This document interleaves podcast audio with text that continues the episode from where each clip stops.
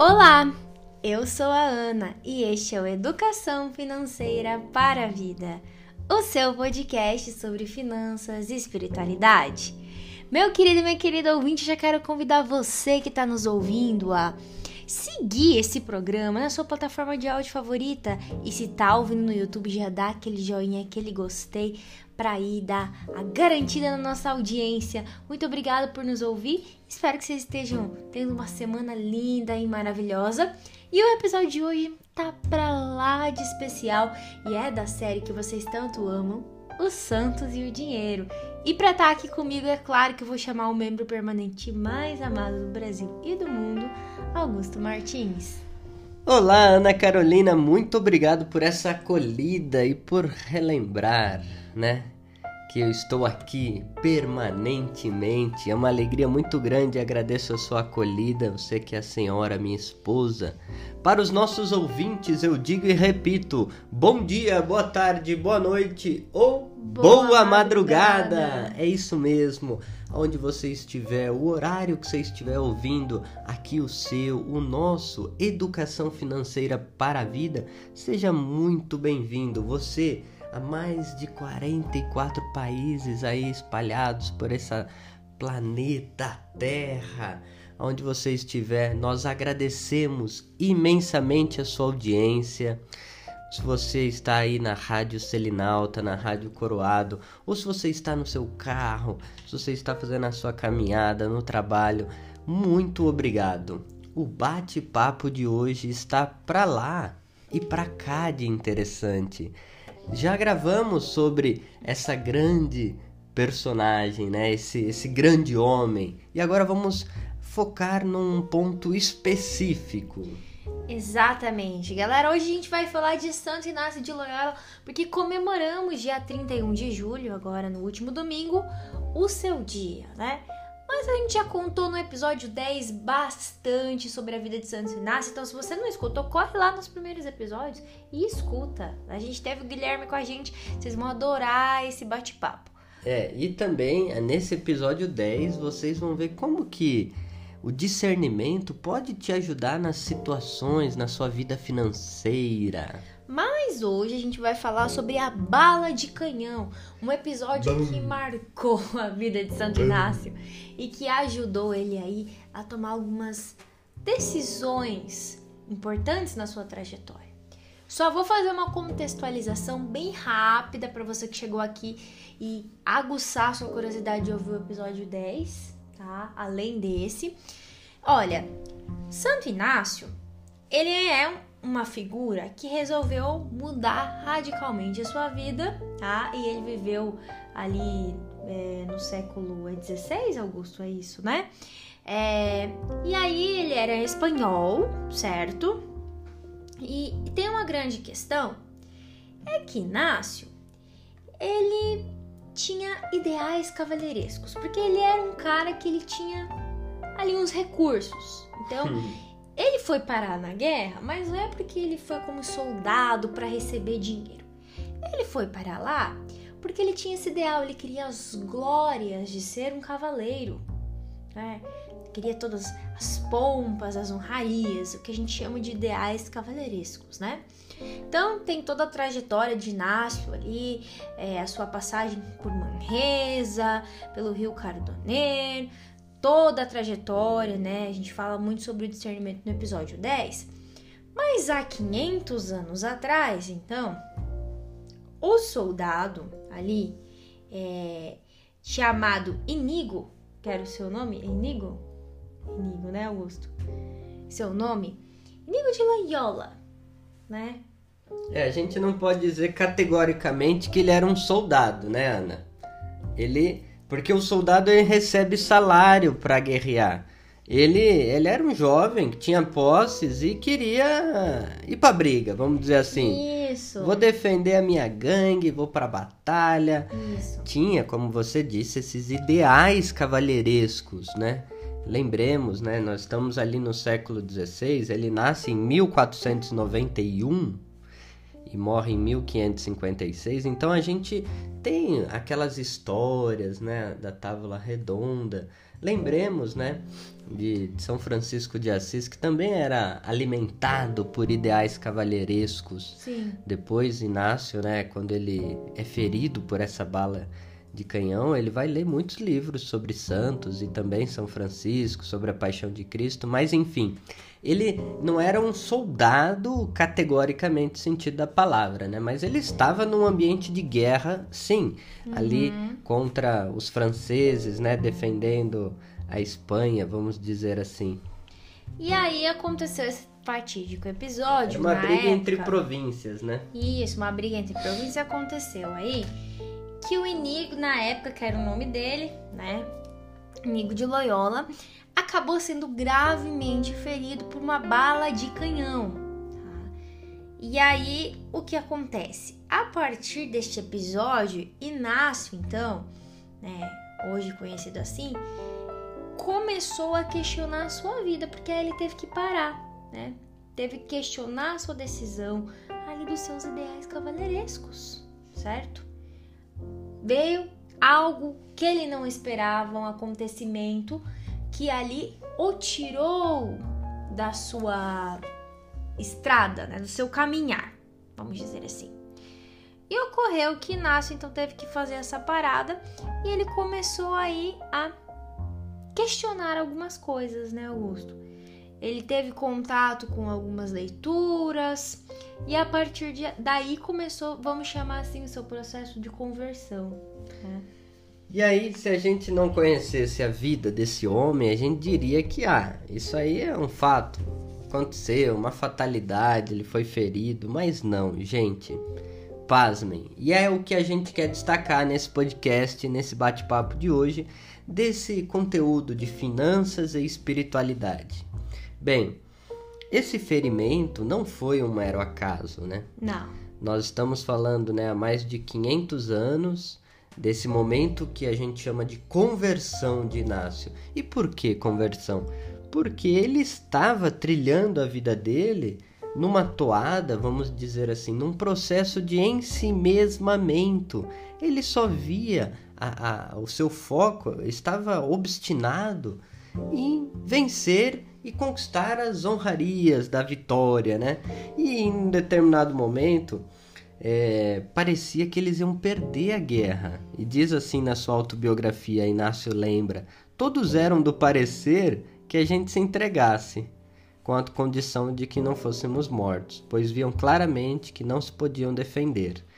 Então, não era questão de covardia se entregar, uma questão de bom senso porque o exército francês contava com 12 mil homens ao lado de, do exército de Inácio, desse jovem Inigo, estava com mil homens ali, né, defendendo a Pamplona. Então, 12 mil contra mil. E ele vendo que já era um caso perdido, ele falou: Não, vou morrer como um herói. Então, é justamente esse desejo, né? De um ensimesmamento que conduz a uma morte, a uma insensibilidade.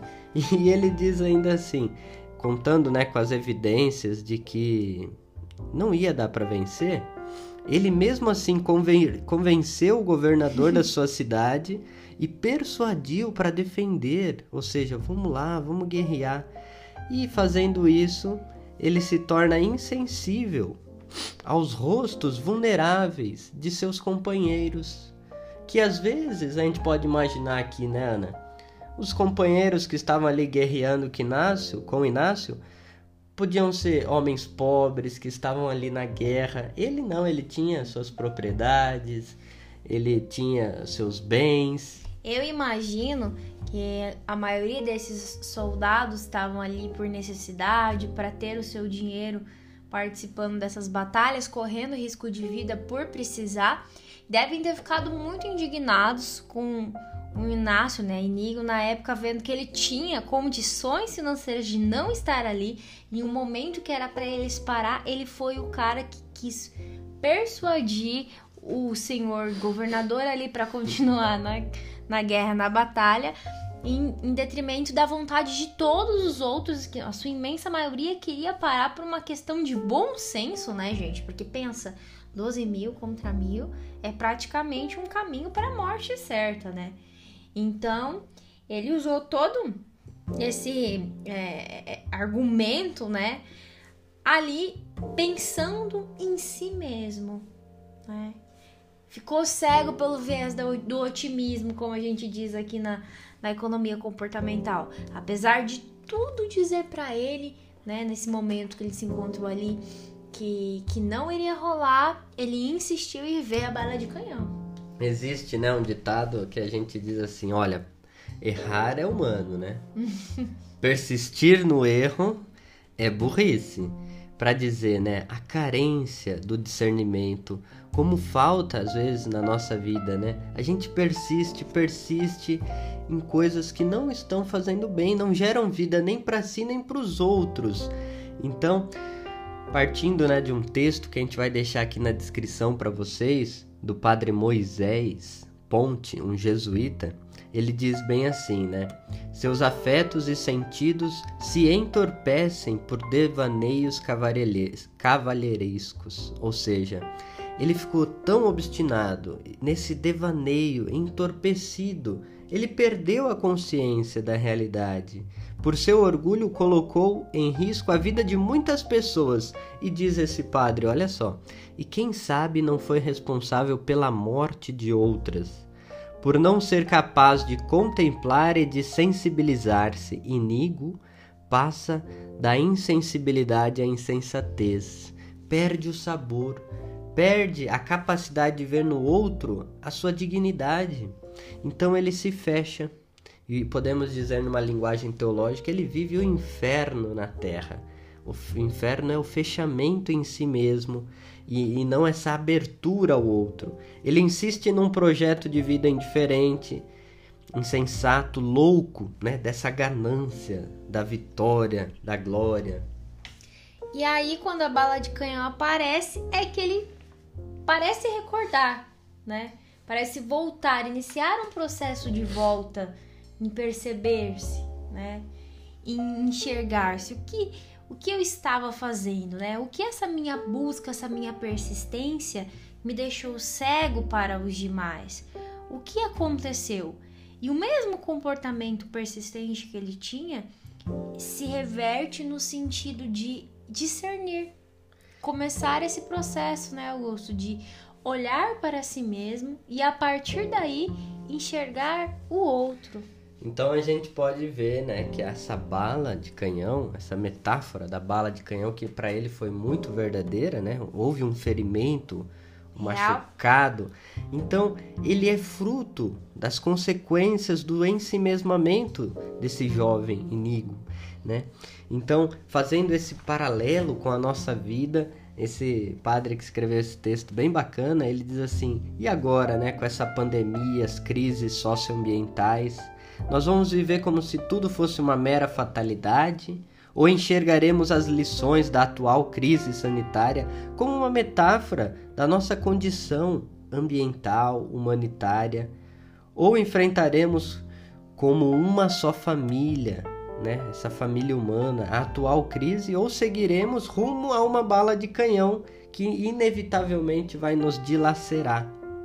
Olha só que interessante. Ou a gente muda nosso estilo de vida e, e como Santo Inácio então faz esse processo de conversão, ou a gente vai facilmente ser atingido, né? por uma situação desastrosa. Como diz o Papa Francisco, trazendo agora essa economia mata, ela exclui, ela não gera vida, ela devasta a criação. Então a gente tem que se pensar na nossa vida agora, trazendo para o ambiente familiar, né? Quais são as experiências de ensimesmamento, de fechamento que nós estamos vivendo? Nas experiências de consumo, de trabalho, quais são as nossas prioridades? E o que, que nos leva, né, Augusto, dentro da nossa vida financeira, a não enxergar os outros, não enxergar um coletivo, não enxergar um, é, é, é um irmão ali que tá é, passando por uma situação, colocando a nossa prioridade acima disso e depois encarando consequências como acaso. Quantas vezes a nossa vida financeira, gente, a gente arruma justificativas para comportamentos. Então a gente sabe que a gente está fazendo errado. Tudo tá dizendo pra gente, ó, não vai por aí. Isso vai caminhar para o endividamento, essa negligência com a vida financeira, essa falta de cuidado com o próximo, a consequência virá. É. Mas aí depois a gente diz: não, ah, o que acontece tem que acontecer. Ah, a gente dá um jeito. Depois a gente vê como vai fazer, como vai pagar essa fatura aqui. É, entende? aí pega mais um cartãozinho aqui, pega um consignado ali, um empréstimo. E aí essa ausência da consciência, né, do planejamento financeiro, do orçamento, vai deixando a gente entorpecido, cego diante da realidade da nossa vida, que já não é fácil, né, Ana? Exatamente. E assim como Inácio ficou ali cheio desses ideais cavaleirescos, hoje tudo vai impelindo a gente a ficar cheio de ideais de consumo. E às vezes a gente confunde a nossa vida. A nossa vida é consumir, o nosso sonho é só consumir. Qual é o sentido das coisas? E aí é que entra o discernimento, né? O caminho da educação financeira feito com seriedade, esse processo, ele, ele nos provoca a discernir o que é de fato importante, o que é que gera vida. E diante das situações realmente inesperadas e dos imprevistos, como nós podemos é, se converter no sentido de mudar um comportamento para criar outro.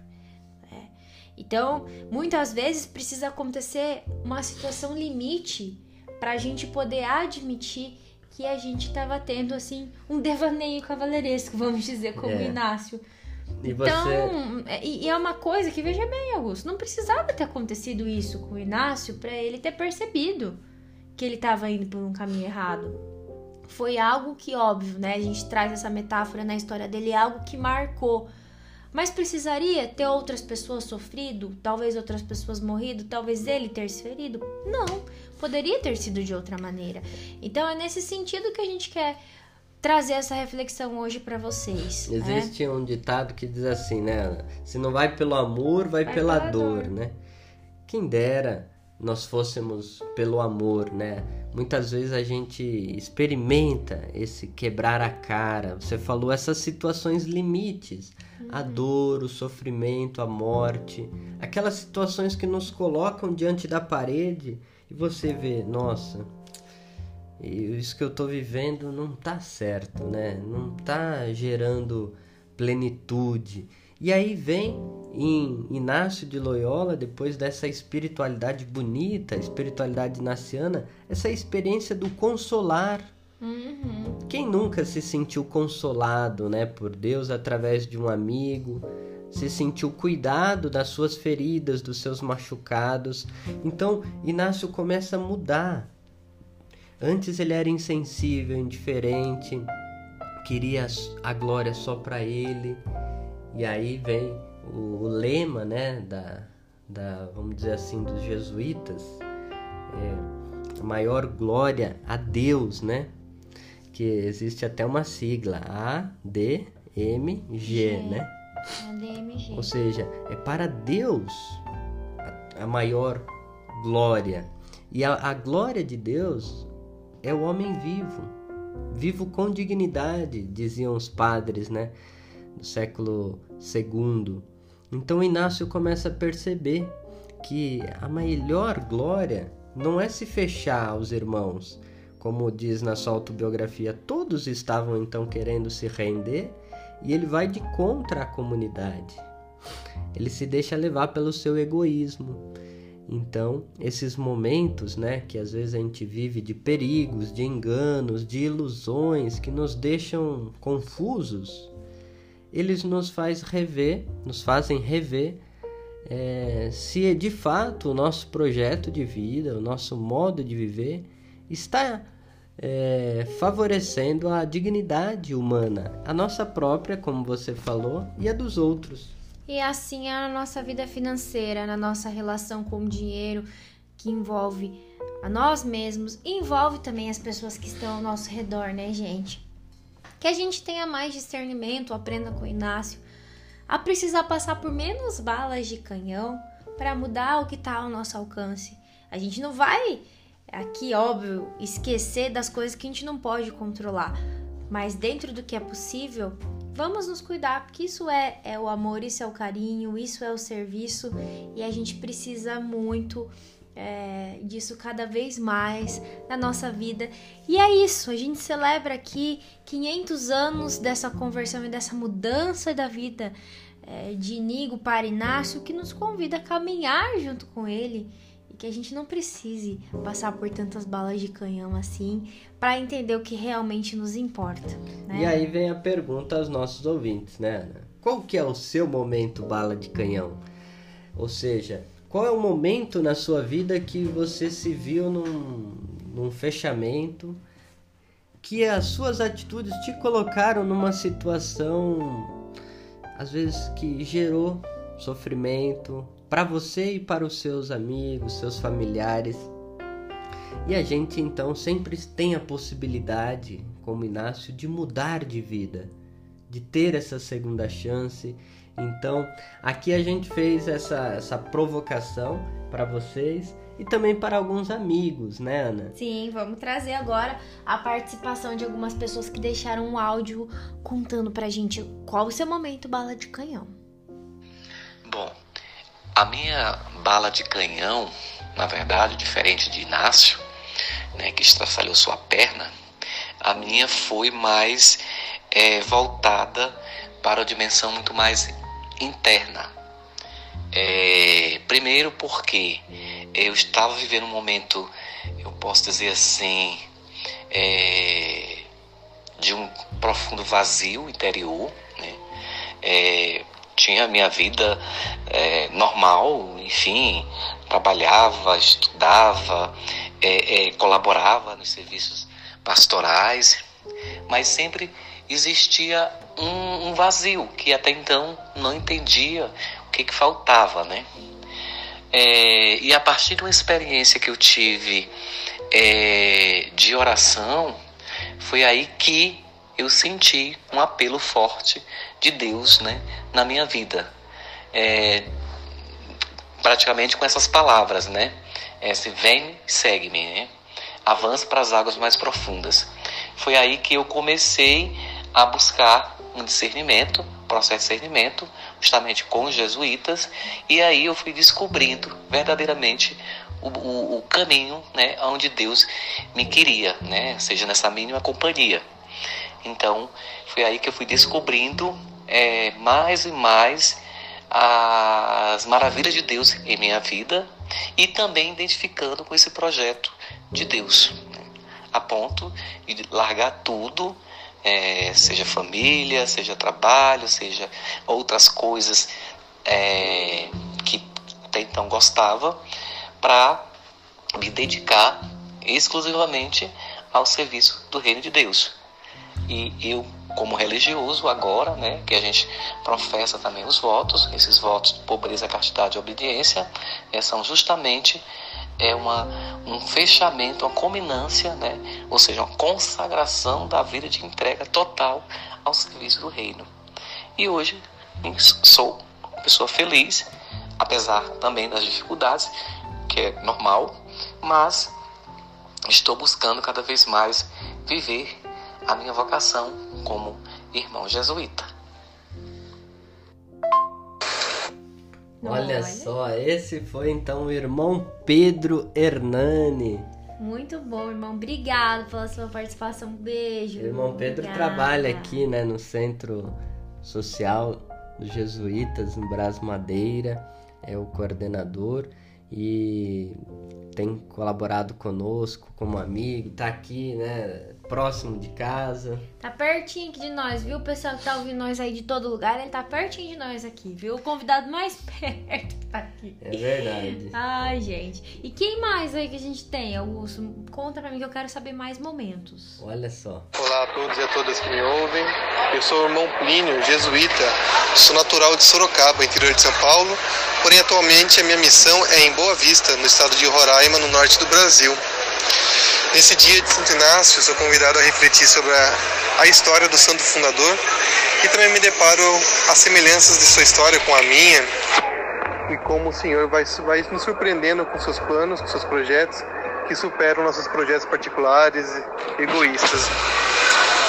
Bem, recordo-me que a minha bala de canhão, assim como a de Santo Inácio, foi um retiro de carnaval no convento das Irmãs da Divina Providência em Sorocaba onde eu fui convidado a participar do encontro, apenas como um visitante, um curioso, e lá fiz uma experiência muito bonita de encontro com o Senhor.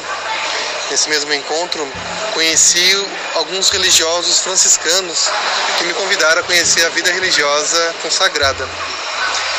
Essa surpresa de Deus foi um convite a conhecer a profundidade da vida religiosa na igreja. Bem, Conheci o carisma franciscano, me encantei com a história de São Francisco de Assis, porém não foi na congregação desse santo que eu me identifiquei. E depois de conhecer um pouco mais a história de outras congregações, conheci os jesuítas, onde me identifiquei com o carisma inaciano e com exercícios espirituais. Junto com, com a Companhia de Jesus, eu venho vivendo cada vez mais uma experiência de Deus que vem aprofundando e me levando ao encontro do Senhor e principalmente dos pobres e dos excluídos da sociedade. Nossa, hoje nós estamos só com um convidado bom aqui, hein? Rapaziada, que é... histórias mais bonitas, hein? Eu conheci o Plínio em São Paulo, tive a alegria, né? de conhecer ele. Nossa, é um menino muito bom. E você vê, cada um tem a sua história, né? Uhum. De bala de canhão, de mudanças. E é, é, bonito reconhecer no outro, né? Então agora a gente tem mais um convidado. É perto também, super hiper perto esse, gente. Queridas amigas e queridos amigos do Educação Financeira para a Vida, hoje, com grande alegria, eu venho fazer memória de Inácio de Loyola, Íñigo de Loyola, Santo Inácio. Um homem que era entregue às vaidades do mundo e que, por causa de uma bala de canhão, tem a sua vida e seu projeto de vida transformados. No dia de hoje, eu gostaria de fazer memória de tantos nomes e de tantos rostos dos quais se entregam principalmente pela vida, pela juventude. Que vem no trabalho com a juventude o desejo em seguir construindo um mundo mais humano, um mundo mais justo, um mundo com mais esperança. E são tantos rostos, são tantos nomes que passaram por nós, daqui do espaço e de tantos outros ambientes onde também estive presente, que agora vem me surgindo na mente. Mas hoje eu fui convidado para falar sobre a minha bala de canhão. Então, além de, de trazer esses rostos, esses nomes, essas pessoas tão importantes no meu caminhar, eu também trago o momento da minha bala de canhão que é o momento que nos desestabiliza, né? O momento da minha bala de canhão eu descrevo como meu primeiro acampamento dentro da espiritualidade naciana. Uma atividade que aconteceu em 2013 que me colocou num outro ambiente, numa outra espiritualidade, onde por determinado tempo eu me senti como um patinho feio, fora do, do seu habitat natural, um pouco deslocado, mas que quanto mais eu conhecia a fundo a espiritualidade naciana, quanto mais eu conhecia o modo de ser de Santo Inácio, e conforme eu fui aprendendo ainda mais e fui adentrando dentro dos exercícios espirituais, eu pude renovar a minha visão do mundo, das pessoas, e assim como Inácio que antes da bala de canhão não conseguia enxergar o rosto dos seus companheiros e ver no rosto deles todo o sofrimento, mas também toda a esperança, eu também aprendi a ver o rosto das pessoas, a ver o rosto de Deus nas pessoas e também no mundo através da espiritualidade naciana. Então a minha bala de canhão foi esse momento ímpar na minha vida que me trouxe uma nova forma de ver o mundo. E até hoje, muito do que eu sou e muito do que eu tento e busco ser está ancorado naquela visão de que um eu de 2013 tinha. E cada vez mais, o sonho só se alarga mais dentro de um mesmo horizonte. Um feliz dia de Santo Inácio para todas e todos. Que maravilha! Obrigado, que um beijo. Esse é o nosso amigo, irmão pedagogo inaciano, Guilherme, também aqui o nosso amigo do Espaço Mages Manresa. Gui, um grande beijo, parabéns, né, que você defendeu seu TCC. Parabéns, Gui. E olha, gente, que bonito, quantas histórias lindas. Já aproveito aqui, já que eu falei do Espaço Mages Manresa, para deixar o meu abraço para cada um que participa das atividades do Espaço Mages, dos colaboradores, das pessoas que estão ali conosco. Matilde, beijo, mano. A Matilde, a gente faz melhores comidas. Beijo, Matilde. Nós amamos você. Gente, é isso. Olha, eu tenho muitos momentos bala de canhão. Alguns são muito particulares, assim, então é coisa muito pessoal minha, assim. Mas eu acho que você é uma bala de canhão, viu, Augusto, pra mim? Porque é. você, quando você apareceu, eu tava num momento muito limite também na minha vida e foi é, um acontecimento que, que me trouxe aí muitas provocações e que me fez mudar radicalmente muitas coisas que eu precisava mudar na minha vida. Então, é, gente, o Augusto é, é um canhãozinho. É, geralmente o pessoal diz: ah, sua esposa é sua cruz, você tem que carregar. É, de fato. A minha esposa é também minha bala de canhão, mas eu lembro de um acontecimento na minha vida muito interessante é, de, de, eu estava num momento de ensimesmamento, né, de fechamento, e algo que me desestabilizou do meu chão foi quando um dia eu estava morando em São Paulo, mais especialmente em Santo André, e vamos dizer assim, quem já deu algum prato de comida para um pobre sabe que ah, você deu o prato, às vezes conversa um pouquinho ali com ele, né? Um morador de rua, ele está em situação de rua. Mas um, uma pessoa uma vez me surpreendeu. E ele pegou e falou assim: Ah, vamos comer comigo. E tava só com um garfo. Então o mesmo garfo serviu para os dois. Lembremos, né? Isso pré-pandemia. A gente pensa assim, né, no momento de pandemia, ah, vai se contaminar, né? Tudo agora a gente tem cheio de dedos, né? E ele, eu sentei com ele, a gente conversou tanto sobre a vida e comemos juntos. E aí eu pensei, né? Quantas vezes a gente acha que. Eu pensava, ah, dar um prato de comida, você se livra da responsabilidade, mas aquele sentar e passar ali horas conversando e conversando e comendo, é, aquilo mexeu comigo, me fez olhar as realidades de uma nova forma, né? E, e me provocou no sentido de que não basta dar, é preciso dar com o coração e às vezes dar dar-se a si mesmo, né, ao outro, estar com o outro. Aquilo é, para mim é como um momento que mexeu bastante com a minha vida. Muito bonito, muito lindo mesmo. Amei, gente, esse programa. Conta pra gente qual foi esse momento bala de canhão. Beijo hoje vai para todos os nacianos aí e, e, e, jesuítas e galera que partilha dessa espiritualidade tão linda que me cativou. E para encerrar hoje, vamos trazer aqui uma fala do Papa Francisco, né? É, que foi no dia de Santo Inácio, referente também ao Evangelho de domingo, né, Augusto? E tem tudo a ver com o tema que a gente está falando, tudo a ver, né? Gente. Ele que teve a sua formação inaciana, foi provincial dos jesuítas na Argentina, né? O padre Jorge Bergoglio, agora bispo de Roma, Papa Francisco. Então ele faz provocações muito pertinentes sobre essa relação de finanças com espiritualidade. Uhum. O Papa, então, nesse refletindo o Evangelho de Lucas 12, versículo 13, aonde chega um homem para Jesus e fala: "Olha, pede para o meu irmão repartir a sua herança comigo". Jesus não não se mete nessa briga. Ele diz, e o Papa diz assim: quantos irmãos e irmãs, quantos membros da família hoje, infelizmente, brigam e talvez nem se falam mais um com o outro por causa da herança. O, o Jesus vai na, na raiz do problema. Ele diz: cuidado, né? Cuidado com a cobiça. Essa ganância, né, desenfreada pelos bens, diz o Papa, o querer sempre enriquecer-se é uma doença que destrói as pessoas, porque a fome de posse gera dependência. Sobretudo aquele que tem tanto nunca se dá por satisfeito, sempre quer mais, somente para si mesmo. Olha só o ensimesmamento.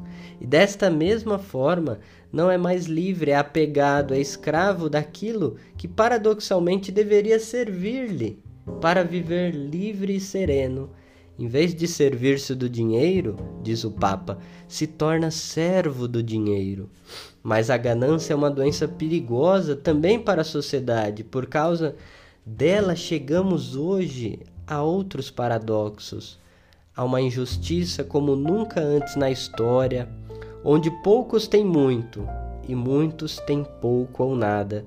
Pensemos também nas guerras, nos conflitos, anseio por recursos e riqueza está quase sempre envolvido.